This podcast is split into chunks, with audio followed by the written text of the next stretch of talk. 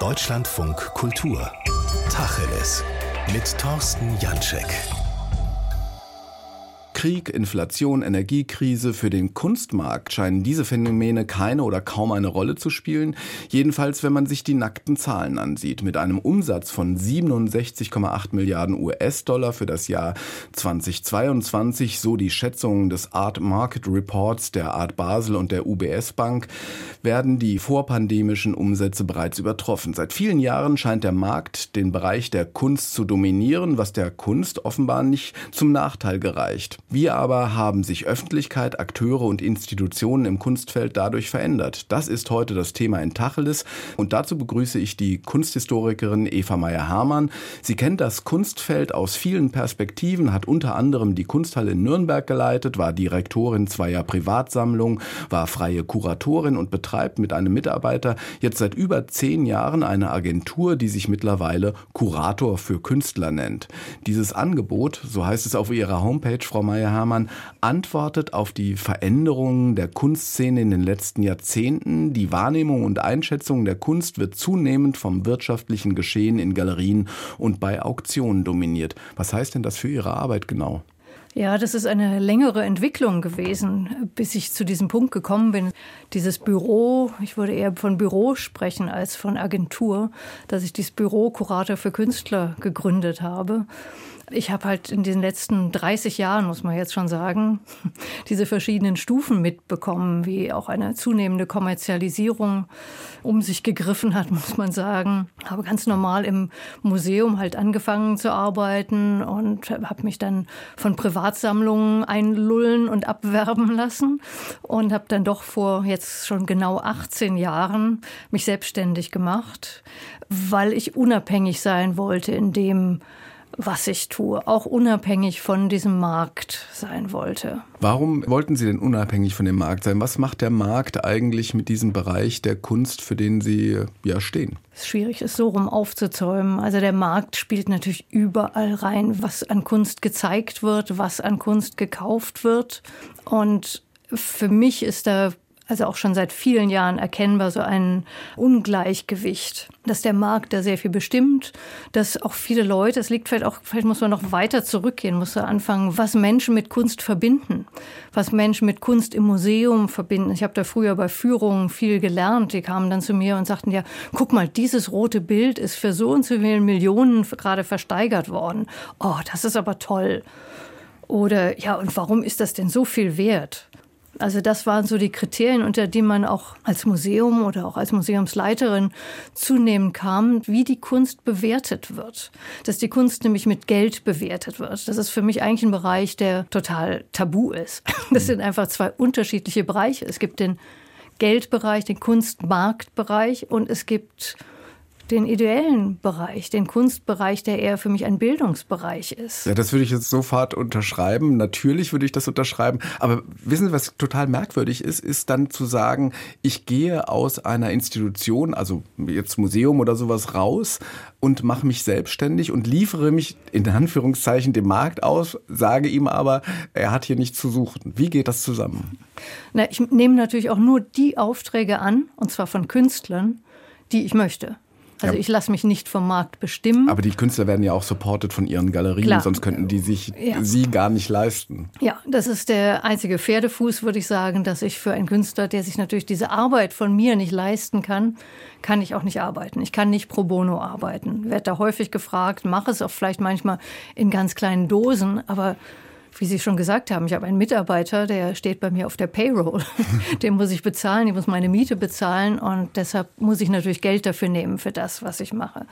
Also mir schienen die Möglichkeiten im Museum etwas institutionell systemisch zu verändern, die waren für mich nicht sichtbar und sind vielleicht auch für viele, die in Museen jetzt noch arbeiten, noch arbeiten. Ich meine, es, es gibt tolle Museen, aber es ist ein Frustjob in Museen. Die haben kein Ankaufsetat mehr, die haben, werden mit den Geldern gekürzt, die sind für mich, ich sage es jetzt mal so im Großen und Ganzen, schon in einem Taumelzustand dessen, wofür sie eigentlich da sind. Sind sie dafür da, den Markt zu reflektieren und das, was halt marktgängig ist, zu zeigen?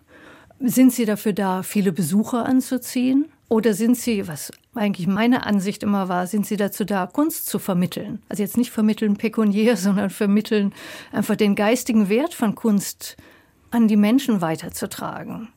Also das, was Künstler heute denken oder was sie gedacht haben, das weiterzutragen, das ist für mich die Aufgabe von Museen. Und allzu oft, und das habe ich in 30 Jahren jetzt auch mitbekommen und zum Teil auch im eigenen Leibe erlebt, wird man halt von anderen Dingen fremdbestimmt.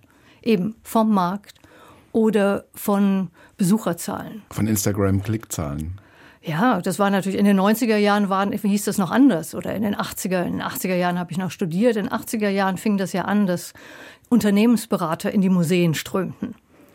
Und eins der ersten meiner Meinung nach ist die Staatsgalerie Stuttgart, wo Kienbaum und Partner einfielen und das mal so alles ein bisschen gestreamlined haben. Gesagt, das geht doch alles besser. Da können wir doch so und so viele Leute einsparen. Wir können, wenn man das Programm vielleicht noch ein bisschen ansprechender macht, dass da mehr Leute kommen, dann kriegen sie auch mehr Besucherzahlen. Also die Besucherzahlen waren das A und O in den 80er und den 90er Jahren. Und äh, geht diese Kritik an die Öffentlichkeit, die sagt, ihr braucht halt so eine Eventkultur offenbar und setzt euch gar nicht mehr mit den Werken auseinander? Oder geht die Kritik auch an die Kulturpolitik, die sagt, naja, wenn das eure einzigen Parameter sind, die Klickzahlen auf den Homepages, die Instagram-Zahlen äh, von euren Auftritten oder die Besucherzahlen, die dann einfach geklickt werden, mhm. auch wenn sie umsonst reinkommen? Es geht eindeutig an die Kulturpolitik die zu kurzfristig denkt und auch nicht so an der Sache dranhängt. Also ich glaube nicht, dass man das Publikum dafür verantwortlich machen kann, dass die zu Blockbuster-Ausstellungen laufen. Auch prima. Ich habe nichts gegen Event, ich habe auch nichts gegen Holiday on Ice und äh, Varieté. Ist auch eine Sparte der Kultur aber es ist nicht die einzige. Sie verstehen sich mit Ihrem Büro direkt an der Schnittstelle zur Öffentlichkeit, zwischen Atelier und oder Künstler und Öffentlichkeit, Künstlerin natürlich auch. Was heißt denn das dann für Ihren Auftrag, Öffentlichkeit herzustellen? Was machen Sie da genau? Also ich kann den Künstlern zu Sichtbarkeit verhelfen, indem ich Bücher über sie mache oder Ausstellungen. Das heißt, ich werde dazu jeweils eingeladen natürlich. Ich mache das nicht proaktiv, sondern es kommen Künstler auf mich zu oder auch Institutionen auf mich zu und sagen, könntest du eine Ausstellung vorbereiten oder ein Buch vorbereiten. Ja, wie zuletzt Daniel Richter kann man im Film von Pepe Dankwart sehen, ein Porträtfilm, da tauchen sie dann auch auf und dann äh, sagt Daniel Richter, glaube ich, ähm, der hat dann angerufen bei ihnen und hat gesagt, ähm, Eva, wir müssen ein Buch machen. So, geht genau, das so? Das, ja, das war ein Glückszufall, weil das auch dann ein einzelner Auftraggeber war, der Künstler, der mich auch dann hat einfach machen lassen. Der wusste um meine Arbeit, um meine Art, wie ich meine Arbeit angehe und hat gesagt, so jemand brauche ich, die muss mal ganz genau sich die einzelnen Bilder angucken, muss das mal beschreiben. Das hat bisher noch keiner gemacht. Und dann haben wir zusammen dieses Buch gemacht. Es ist aber mehr als ein Buch entstanden, es ist auch sowas wie ein Archiv entstanden, ne? Ja, das gründet sich natürlich immer auf Fakten. Also ich kann nicht einfach mal so bla bla irgendwas schreiben, sondern also das ist einfach meine Art, dass ich eigentlich nichts sage oder nichts schreibe, was nicht auf Fakten basiert, die erstmal ausgewertet werden müssen. Und da geht man dann in so ein Künstleratelier, das kenne ich schon eigentlich seit den Anfängen, seit meiner Berufs, meinen Berufsanfängen in den 90er Jahren, weiß ich, dass in ein Studio gehen zu einem Künstler und dann liegen da Riesenhaufen von Materialien, verstaubenden Ektachromen und sowas rum. Und dann fange ich erstmal an, das zu sortieren. Und das äh, die Bilder zusammenzusuchen, die Zeichnungen zusammenzusuchen, dann Kisten aufzumachen, mir anzuschauen, was haben andere Leute geschrieben, welche Bücher gibt es schon. Also wirklich da so eine Recherche zu machen und das alles erstmal so zu sortieren und dann darauf aufzubauen. Nun ist es ja so, und da zeigt sich schon wiederum eine Besonderheit des Kunstfeldes, dass so ein Buch dadurch entsteht, dass ein Auftrag eigentlich entsteht. Normalerweise, wenn ein Sachbuchautor sich ein Thema ausdenkt, dann geht er an einen Verlag heran und sagt, ja, ich würde gerne das und das Buch machen und dann sagen die ja oder nein und dann kann man loslegen, wenn man ein Exposé geschrieben hat oder man schreibt erst ein Buch, schickt es dann ein und, und so weiter. Im Kunstbereich ist es ja völlig anders. Ne? Da entsteht entweder eine Ausstellung, sagt, wir brauchen da einen Katalog und dann entsteht ein Buch mhm. und dann mhm. wird der Verlag dazu gesucht. Oder aber in diesen Fällen ist es so, dass Künstlerinnen und Künstler auf sie zukommen und sagen, ich möchte gerne ein Buch machen und ihr braucht da die Unterstützung von, durch einen Text und äh, vielleicht auch weiteres. Mhm. Ja, das liegt daran, dass Kunstbücher keine so eine große Verbreitung haben wie ein Sachbuch. Also ich weiß nicht, ob es ein ja, Kunstbuch jemals in die, ne? in die Spiegel-Bestsellerliste der Sachbücher schaffen würde. Würde ich mir wünschen, aber wird nicht passieren. Aber trotzdem sind es ja Bücher, die von Autoren geschrieben werden, die in gewisser Weise abhängig sind von einem Auftraggeber und trotzdem unabhängig in dem, was sie schreiben. Also ich habe das ja bei dem Buch über Daniel Richter ganz deutlich gemerkt, dass die da sehr unabhängig wirkten, also der Text zumindest. Mhm. Wie geht denn das zusammen? Also bei Daniel Richter hat schon, er hat natürlich den Text gelesen, bevor ich ihn veröffentlicht habe. Den ganzen Text, das ja. ist ja furchtbar viel gewesen. Ja, er hat auch Passagen, wo ich mich vielleicht etwas vergaloppiert habe mit Interpretationen, auch zurückgeschraubt. Oder hat gesagt, oh, da habe ich vielleicht in den Gesprächen, die wir geführt haben, ein bisschen sich auf eine falsche Fährte gelockt, da ist es doch eher so und so. Also er hat da schon Korrektur gegeben. Also ich würde jetzt, fände ich auch unmöglich, ich würde nichts veröffentlichen, was jetzt gegen den Künstler geht. Also Bücher sind ja eigentlich, oder Bücher, wie ich sie verstehe, wie ich sie mache, wie veröffentlichte Archive oder veröffentlichte äh, Sehanleitungen das heißt, diese Art von Buch, die ja häufig in Galerien dann doch wie ein Giveaway für Sammler stattfindet, die sind dann aber auch nicht in einer, in einer Weise dem Bereich zuzurechnen, den man Kunstkritik oder auch, sagen wir, Essayismus über Kunst Also meine würde. Bücher nicht. Also ich würde mich nicht als Kunstkritikerin und auch nicht als Feuilletonistin bezeichnen bin Wissenschaftlerin, ich bin Vermittlerin. Ich fühle mich immer so als ein Gelenk zwischen dem, was Kunst ist und was die Öffentlichkeit ist. Also ich würde mir natürlich wünschen, dass es Tausende von Lesern gibt und dass es eine Neuauflage als, da haben wir schon drüber gewitzelt, eine Neuauflage als Paperback gibt. Dass man das Buch, das ist ja auch beschwerlich zu lesen, das wiegt fast drei Kilo, das kann man nicht abends zum Einschlafen lesen. Da muss man sich schon... Kriegt man Beulen, wenn man einschläft. Ja, muss man sich schon an den Tisch für setzen, muss man schon ein bisschen studieren. Das stimmt. So. Etwas ist mir auch aufgefallen bei Ihrer Tätigkeit ist, ganz anders als im normalen Kunstbereich, den ich so überblicke, ist, dass Sie sehr transparent sind es gibt sowas wie eine Preisliste. 950 Euro Tagessatz, 2 äh, Euro pro Wort bei deutschsprachigen Texten. Es gibt klare Konditionen wie Mengenrabatt oder Vorkasse oder aber auch die Rückzahlung, wenn ein Auftraggeber oder ein Klient nicht zufrieden ist. Warum ist Ihnen diese Transparenz so wichtig eigentlich? Normalerweise ist es ja so, dass das sehr opak stattfindet, dass man ja. gar nicht weiß, wie eigentlich so ein Buch entsteht und wie die Arbeit eigentlich mhm. einzuschätzen ist. Ja, das ist irgendwie so eine heilige Kuh im Kulturbereich, dass man darüber nicht spricht und ganz viele Leute auch also für Umme arbeiten und einfach sagen, ach ja, es gefällt mir so gut oder, oder man wird auch schon so kontaktiert, ja, es gefällt dir doch so gut, dann schreib doch mal was drüber. Ja, aber Kippenberger würde sagen, Miete, Strom, Gas. Ich muss irgendwie ja auch davon leben, aber ich mache es auch transparent so dass auch jeder entscheiden kann, ich kann mir das leisten oder ich kann es mir nicht leisten. Also es hat mir Shitstorms eingetragen auf Facebook, als ich diese neue Webseite vor mittlerweile sechs Jahren gelauncht habe, mit diesen, ja, fünf, sechs Jahren, mit diesen Preisen zum ersten Mal kriegte ich natürlich bitterböse Briefe. Also so viel wird ein Künstler nicht im Monat verdienen und das wurde dann einfach vollkommen irrational an irgendwas relatiert. Da muss man einfach mal gucken, also ich muss mich da auch nicht für rechtfertigen, was ein Rechtsanwalt, was eine Rechtsanwaltsgehilfin bekommt äh, pro Stunde oder was da abgerechnet wird. Ja, ja nein, aber äh, das, das, so. das, das, Überraschende, also es geht gar nicht um die Summen, sondern ja. das Überraschende ist tatsächlich, das im Kunstbereich das zu machen. Ich weiß noch, als Johann König irgendwann mal anfing, Preise auf Messen neben die Bilder zu schreiben, sind die Leute ja auch durchgedreht gedreht. Mhm. Weil das, das eigentlich war früher so war das aber ein Muss auf Messen. Da musste man den Preis daneben schreiben. Also ich finde, dass man das transparent machen sollte, um auch diese, es ist so eine seltsame Semi-Professionalität in der Kunstwelt auch. Es gibt ja auch eigentlich kaum Verträge oder wenn nicht so richtig und alles geht so auf so familiär und wir haben uns alle so lieb und so geht's nicht. Also das ist ein richtiger Beruf, ein Handwerk. Und dann muss ich doch meine Preise offenlegen und sagen, das kriegst du dafür und gut ist. Wie nehmen Sie denn die Veränderung der Öffentlichkeit als öffentlicher Raum für Kunstwahrnehmung wahr? Wir haben jetzt schon über die Eventkultur gesprochen. Mhm. Ähm, Sie vermitteln ja auch auf Bühnen und sowas. Äh, eine Zeit lang galt Kunst und bildende Kunst ja sowas wie die Leitwährung der öffentlichen Kultur, weil da so auch Celebrity-Kulte gefeiert werden konnten. Wie nehmen Sie das jetzt wahr? Gibt es da eine Veränderung? Na, ich würde sagen, diese Veränderung ist schon seit 20 Jahren am Laufen. Das ist einfach immer, immer mehr nach viele Besucher. Das ist das Akzeptanzkriterium. Also ich merke diese Veränderung, dass weniger über Inhalte gesprochen wird dabei. Dafür ist keine Zeit. Was kann man da tun, außer über Inhalte zu sprechen?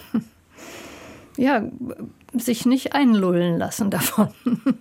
Ich meine, so habe ich es dann gemacht im Museum, wenn man ständig am Maulen ist darüber, über diesen Druck der Öffentlichkeit, viel Publikum zu generieren in Institutionen ein anderes Programm fahren, ist sehr, sehr schwierig, weil dann gehen auf einmal die Besucherzahlen runter. Und es sind vielleicht wirklich nur so viele, wie sich wirklich dafür interessieren.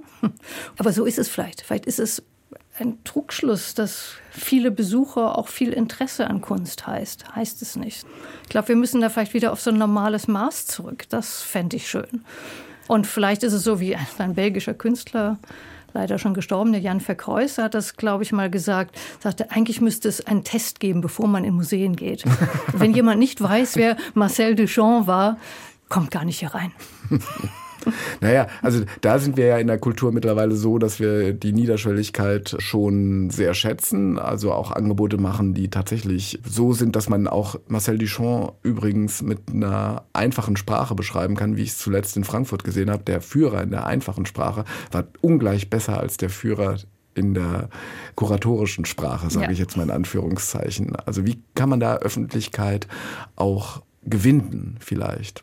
Ja, über diese Vermittlung, wie Sie sagen. Ich finde auch diese äh, Führer in einfacher Sprache in fast allen Museen immer besser. Ich höre das lieber als diesen Kuratorensprech. Also ich hoffe auch nicht, dass ich ihn irgendwo anwende. Also ich finde, man schreibt, ist auch eine lange Diskussion immer unter Kollegen, für wen schreibe ich?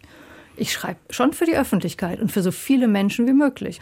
Ich schreibe gerne für Leute, die besser lesen können als sehen. Und die, die möchte ich gerne zum Sehen bringen. Ich möchte Leute begeistern, daran teilzuhaben, was Künstler schaffen. Daran arbeitet auch die Kunstkritik. Die hat sich aber, so nehme ich das zumindest wahr, deutlich verändert. Und zwar schon deshalb, weil sie unsichtbarer geworden ist. Es gibt immer weniger Raum in den Publikationsorganen, außer beim Deutschlandfunk Kultur oder beim Deutschlandfunk. Aber die Frage ist halt, welche Rolle spielt Kunstkritik, wenn sie nicht mehr so stark von den öffentlichen Organen, also den Zeitungen zum Beispiel, gepflegt wird? Denn dann müssen die Kritikerinnen und Kritiker ja auch Aufträge übernehmen wie Eröffnungsreden halten, Katalogtexte schreiben und so weiter und so weiter. Dann sind sie aber in gewisser Weise nicht mehr so unabhängig. Schwierige Frage. Es wird ein Nischenbereich werden, gerade in einer allgemeinen, einer populären Kultur wo man sehr aufpassen muss, was man sagt, worüber man sich äußert. Ich darf mich ja über bestimmte Bereiche gar nicht äußern. Also ich darf doch nichts über irgendwelche Minderheiten sagen, weil ich bin doch gar nicht berechtigt. Also diese ganze, das ganze Thema Cancel Culture macht einen ja auch sehr unsicher. Ich wäre wahrscheinlich schon längst aus dem Museum auch rausgeflogen, weil ich meinen Mund nicht hätte halten können. Gesagt, warum darf ich darüber nichts machen?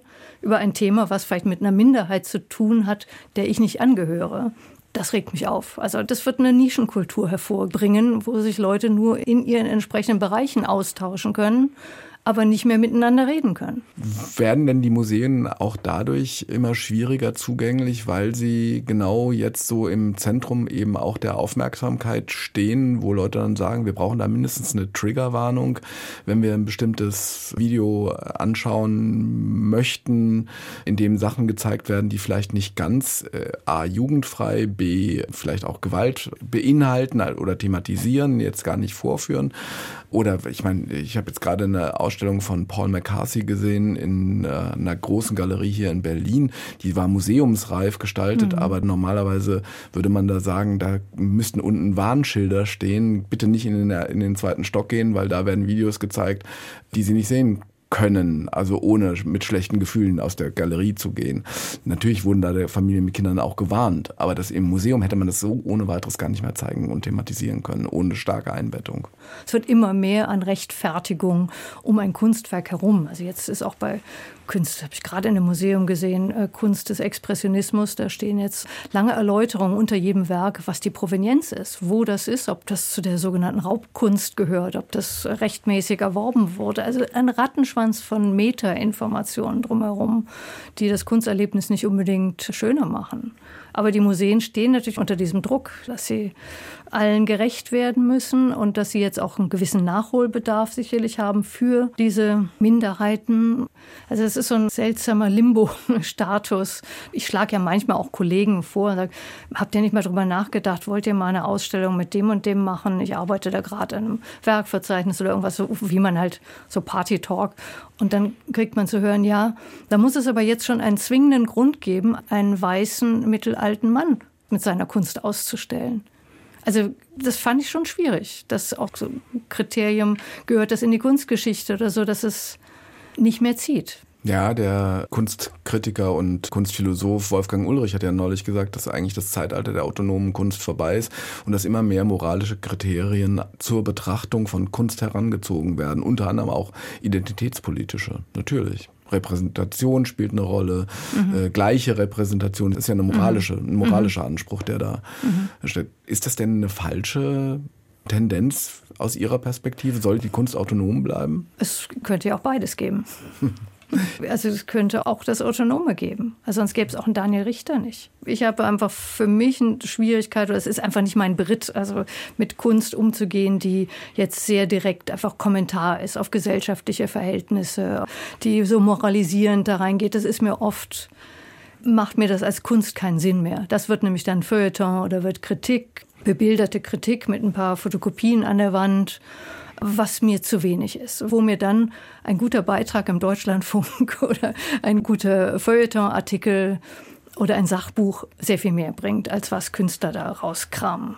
Wie verändert sich denn, wir haben jetzt so verschiedene Veränderungen in einem Gespräch umrissen, Museen und andere Kunstinstitutionen, aber auch die Kritik. Und wir haben jetzt aber eine Rolle noch nicht in den Blick genommen, nämlich die des Künstlers. Wie hat sich der Künstler, die Künstlerin als Rolle verändert? Warum brauchen die Sie jetzt? Ne, die haben mich schon immer gebraucht. die haben auch mich, die haben ja Museen auch schon immer gebraucht. Also ich bin noch so aufgewachsen vor 30 Jahren, dass ich in einem Museum begonnen habe, wo man das Wort Dialog mit dem Künstler sehr groß geschrieben hat, wo man mit einem Künstler eine Ausstellung erarbeitet hat. Es ging immer darum, in einem Dialog mit dem Künstler zu entwickeln, was stellen wir aus, warum stellen wir es aus und was bedeutet es auch für deine Karriere, deine Weiterentwicklung. Also es war wirklich ein intellektueller Austausch. Und so sind eigentlich die besten Ausstellungen und besten Publikationen entstanden.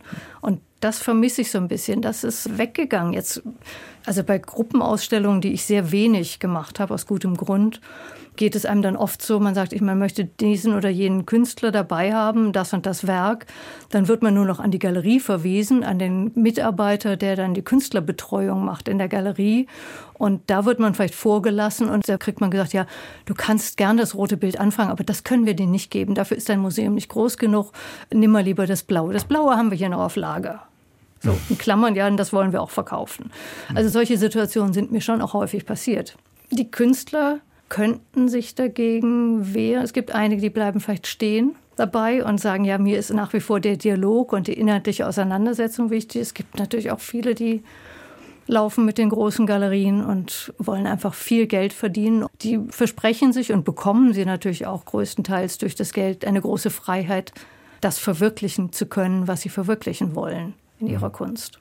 Aber gerade wenn man auf ihrer Homepage sich das anschaut, äh, dass sie sagen, eine der wesentlichen Angebote, die ich machen kann, ist einen intensiven Austausch über die Inhalte und Bedeutung von Kunst zu bieten oder anzubieten. Das ist ja etwas, wo man sagen würde, komisch, dass das als Leistung eingekauft werden muss. Offenbar fehlt da was. Ja, ja, das ist sehr traurig. Das finde ich auch für Museen sehr traurig. Eigentlich war das früher so, da sind die Künstler auch der Stadt, sind dann in ihrem Museum vorbeigegangen und haben sich da mal hingesetzt und haben Kaffee getrunken mit dem Kurator. Dafür hat kein Kurator mehr Zeit jetzt, weil es gibt zu wenig Kuratoren, es gibt zu wenig Manpower, Womenpower in Museen, dass so ein Dialog noch möglich wäre. Ja. Oder auch über Jahre, über vier Jahre zum Beispiel an der Publikation arbeiten.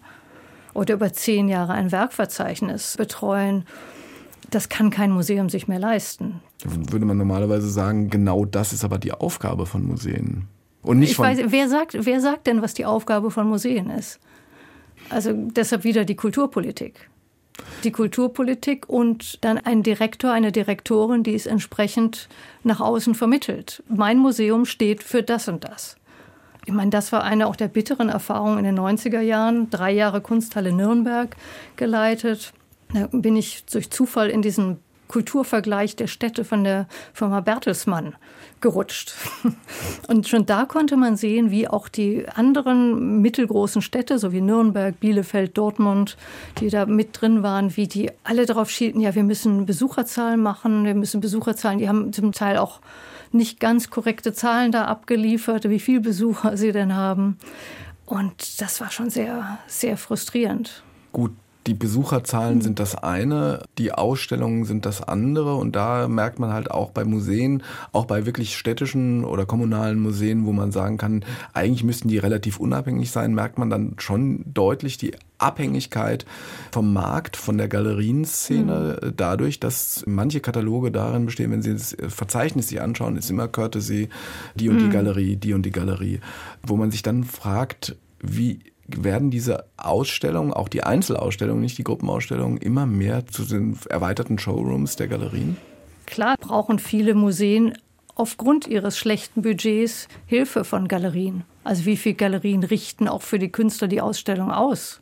Mit besagten Künstlerbetreuern, die dann in die Museen geschickt werden und dann die helfen beim Aufbau, so hochspezialisierte Teams, komplizierte Installationen aufzubauen. Das kann sich kein Museum mehr leisten. So, und deshalb. Muss die öffentliche Hand da mehr Geld in die Hand nehmen und sagen, ihr müsst unabhängiger werden? Absolut. Und ich meine, dann vielleicht muss man diese, diese Zahlen, die Sie eingangs erwähnt haben, die Milliarden, die umgesetzt werden im Kunstbereich, vielleicht muss man da auch mal eine Schar von Soziologen dran setzen. Wie werden die, wo werden die denn für was ausgegeben? Wer macht denn da dicke Schnitte dabei? Und vielleicht muss man diesen Topf, diesen Kunstkulturtopf auch ein bisschen neu strukturieren und neu definieren. Also was ist ein Museum? Was ist der Auftrag eines Museums? Was ist eine Galerie? Was ist ein Kunsthändler? Was ist eine Akademie? Was ist eine Universität? Was ist ein Künstler? Und dann äh, mal gucken, auch diese ganze Diskussion um Nachlässe. Kein Museum würde mehr Nachlässe übernehmen oder bekommen, weil sie gar nicht das Personal hätte, geschweige denn die Computermöglichkeit mit Programmen, die irgendwie zehn Jahre alt sind, so einen Nachlass zu erforschen. Ja, aber so große Galerien wie, ähm, was weiß ich, Hauser und Wirt, habe ich, weiß ich ganz genau, dass da eine Person tatsächlich nur für Künstler nachlässe. Das ist nicht nur eine, das ja. ist ein ganzes Institut. Und da muss man sich natürlich auch fragen, wunderbar, es ist gut, dass es jemand sichert überhaupt. Also das ist für mich natürlich auch das Gebot der Stunde, dass die kulturellen Erzeugnisse gesichert und dokumentiert werden müssen. Aber darf das in einer Hand mit denen liegen, die es auch vermarkten? Darf der Händler was, sein was eigenes, sein, ja, weil der, wenn der Händler sein eigenes Werk kanonisiert? Ja, das geht doch nicht. Das geht doch nicht, dass er die Deutungshoheit auf einmal hat über die Kunst. Und dann wird vielleicht auch das äh, unten durchfallen, was nicht vermarktbar ist. Galerien sind wichtig zum Kunstverkaufen. Die Künstler müssen leben. Aber ich finde, dass dieser Bereich der Wissenschaft und der Dokumentation woanders hingehört. Vielleicht sind auch die Künstler in ihrem Selbstverständnis, müssten sich ein bisschen verändern. Es war irgendwann mal die Rede vom schöpferischen Subjekt und mittlerweile ist ganz wichtig Markenkernbildung, Wiedererkennbarkeit, Professionalisierung. Das ist das, was auf einen jungen Künstler, der aus der Akademie rauskommt, einströmt. Ne? Du musst dich professionalisieren, du musst möglichst jetzt eine wiedererkennbare Bild- oder Kunstsprache mhm. entwickeln und so weiter und so weiter. Sind diese Ansprüche vielleicht auch verkehrte Ansprüche? Ja, fand ich schon immer verkehrt. Also, dass man schon in Akademie-Rundgängen das protegiert. Also, ich meine, Daniel Richter ist ein gutes Beispiel, dass es nicht so unbedingt wiedererkennbar ist, der auch immer wieder Sachen über den Haufen geworfen hat was ihn übrigens in Amerika in der Rezeption behindert hat. Also die Amerikaner mögen das gar nicht, wenn jemand alle fünf Jahre alles wieder umschmeißt, was jetzt sich einmal etabliert hat. Also ich glaube, das Selbstbewusstsein und Standing ist wichtig für einen Künstler und erstmal überlegen, warum mache ich denn Kunst? Wenn Sie jetzt einen Wunsch frei hätten, wie sich die Kunstwelt in die Richtung entwickeln, die Sie jetzt eine halbe Stunde lang hier erzählt haben, was wäre denn der erste Schritt, den Sie, wenn Sie das könnten, ändern würden? Ich würde die Museen wieder in Kraft bringen. Und nicht nur in Kraft mit einem Neubau oder so. Das äh, ist auch egal. Da kann auch ein alter Teppichboden noch drin sein. Aber Kraft heißt viele Menschen da drin, viele Menschen, die daran arbeiten, die mit den Künstlern reden und die was auf die Beine stellen. Und einfach mal zu sagen, es geht hier um mehr als nur Marktgängigkeit und viele Besucher. Es geht um mehr als nur Marktgängigkeit. Zu Gast in Tacheles im Deutschlandfunk Kultur war heute die Kunsthistorikerin Eva Meyer-Hermann. Das Gespräch zum Nachhören finden Sie wie immer auf unserer Homepage, in der Audiothek oder da, wo es Podcasts gibt. Deutschlandfunk Kultur. Das Feuilleton im Radio.